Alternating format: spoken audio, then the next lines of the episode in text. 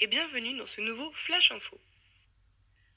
Aujourd'hui, nous allons aborder le thème de l'endoctrinement islamiste en France et par la même occasion, les moyens mis en place par l'État français pour contrer cet endoctrinement. En effet, le départ d'un nombre de jeunes considérable vers le pays du Moyen-Orient est au centre des préoccupations médiatiques actuelles. Et l'étude d'Europol, l'Office européen de la police, le confirme en dénombrant entre 3 000 et 500 000 Européens potentiellement partis vers le djihad. L'étude, qui est publiée en 2015, se base sur un échantillon de 160 familles qui ont contacté le Centre de prévention contre les dérives sectaires liées à l'islam, aussi appelé le CPDSI, parce que leurs enfants avaient changé, parce qu'elles ne le reconnaissaient plus ou car ils étaient partis. Ces chiffres sont alarmants. Mais quels sont les moyens d'endoctrinement utilisés généralement? Eh bien, Daesh utilise les géants du web pour diffuser des idées, Malgré une politique très stricte de détection et signalement de ce genre de propagande, cela n'est pas suffisant. Selon le sénateur Ben Nelson, qui est membre d'une commission sénatoriale américaine, il a déploré mercredi le fait que le groupe djihadiste puisse encore faire sa propagande sur Facebook, Twitter, YouTube et autres réseaux sociaux.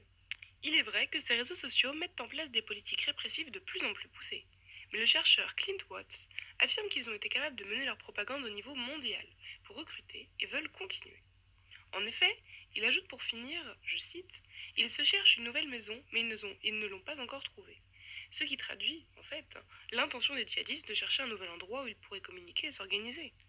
C'est d'ailleurs par le biais de ces mêmes médias que le politologue Assiem El Difraoui nous affirme que le combat reste encore long et périlleux dans un article du 18 janvier 2018 de 20 minutes.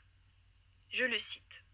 Même s'il y a une réduction temporaire grâce à la conscience des pouvoirs publics et des réseaux sociaux, c'est une lutte qui va durer des années. À très long terme, il va y avoir une reconfiguration de la propagande. Combien de fois avons-nous cru que le djihadisme était vaincu? Il ne faut pas créer victoire. On peut quand même se poser la question s'il n'y aurait pas une population qui serait plus touchée par ce recrutement sur Internet. L'article, paru dans le journal Madame Le Figaro, compte des dizaines de femmes, dont des adolescentes. La plupart sont de brillantes élèves qui rêvent de changer le monde. Repérées sur les réseaux sociaux, elles sont manipulées avec méthode. En effet, ces adolescentes embrigadées n'ont parfois que 14 ans. Elles sont généralement approchées par des entremetteuses ou autres princes charmants barbus, sur Facebook ou autres réseaux sociaux. De plus, l'écrivaine Dounia Bouzard livre un récit poignant directement issu de leur témoignage dans son livre dont le titre est Ils cherchent le paradis, ils ont trouvé l'enfer, qui est publié en octobre 2011. C'est pourquoi, devant l'étendue du phénomène, Dounia Bouzard a fondé en avril le Centre de prévention contre les dérives sectaires liées à l'islam, donc le CPDSI, avec de nombreux autres experts. Et qu'en est-il des autres moyens d'embrigadement? Justement, on évoque aussi comme lieu de radicalisation les prisons, qui sont bien sûr fondamentales. Il y a aussi les écoles, certains quartiers, des foyers ou des clubs sportifs, de plus, nous pouvons ajouter que certaines mosquées ou salles de prière permettent aussi un certain endoctrinement. Pour y remédier, il faut donc des imams correctement formés. Un mécanisme a d'ailleurs été mis en place au sein du Conseil français du culte musulman. Il faudra alors que les imams soient formés en France et confirmés par une forme de décision officielle. Enfin, le recrutement peut s'effectuer aussi via les jeunesses en Syrie. En effet, le magazine Slate nous affirme que l'État islamique aussi a ses programmes scolaires pour former au mieux ses futures générations de soldats. Mais ce sont des cours qui ne se limitent pas au, au sujet purement djihadiste, mais aussi à des matières générales comme les mathématiques, la grammaire, ou encore l'anglais, comme n'importe quelle école banale. Daesh a ses établissements, ses manuels et même une application éducative pour les enfants. En 2015, l'organisation a construit des écoles dans l'est de la Syrie avec des programmes et des professeurs dédiés à l'endoctrinement des enfants. Par exemple, dans ces écoles, l'éducation sportive privilégiée les techniques d'assaut et de combat au corps à corps, sans oublier les cours de maths où les enfants apprennent à compter des cerises, des crayons, des pistolets, mais aussi des kalachnikovs. De plus, comme le dit l'auteur du livre Dying to Kill, en exposant les enfants à la violence au quotidien, elle cesse d'être choquante se normalise et devient presque banal. Pour vous prouver cela, les Nations Unies en 2016 ont consigné 362 cas d'enfants soldats en Syrie, dont 274 attribués à l'État islamique.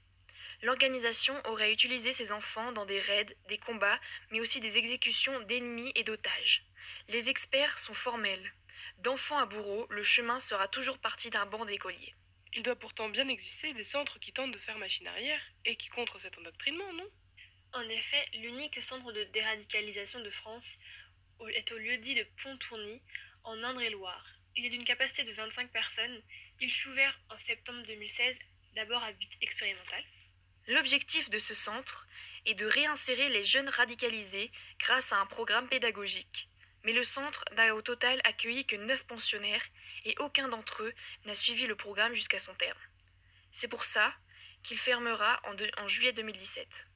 L'État n'a pas mis en place d'autres mesures par la suite? Le gouvernement a pris toute une série de mesures d'ordre répressif depuis 2012 dans la lutte contre le terrorisme. Mais cela semble, mais il semble, excusez-moi, qu'en matière de prévention, la France soit plus en retard par rapport à d'autres pays. On pense notamment à l'Allemagne ou encore au Danemark. Il faut noter que le gouvernement a bien pris la mesure du problème en renforçant les services de renseignement et leurs moyens. Toute une démarche de prévention se trouve être organisée, et notamment sur la détection des jeunes, qui peuvent être en voie de radicalisation. Par exemple, dans le domaine de la prévention, l'article de Banque des territoires relate que les maires se plaignaient parfois du manque d'information des services de l'État. Mais c'est en train de changer. On implique de plus en plus de collectivités. C'est le choix notamment de l'INHESJ.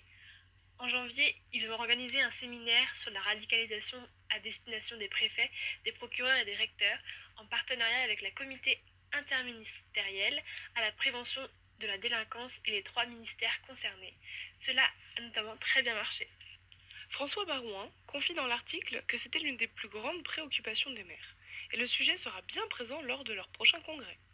Au-delà du séminaire consacré à la radicalisation, l'INHESJ est en train de mettre en place une formation spécifique pour les élus au mois de mai.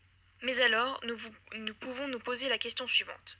L'État met-il tout à sa disposition afin de contrer l'embrigadement des jeunes ou essaye-t-il maladroitement de restreindre leurs possibilités de manipulation sur les jeunes? Et c'est sur cette question que nous vous laissons. Tout de suite, l'été de Jodassin.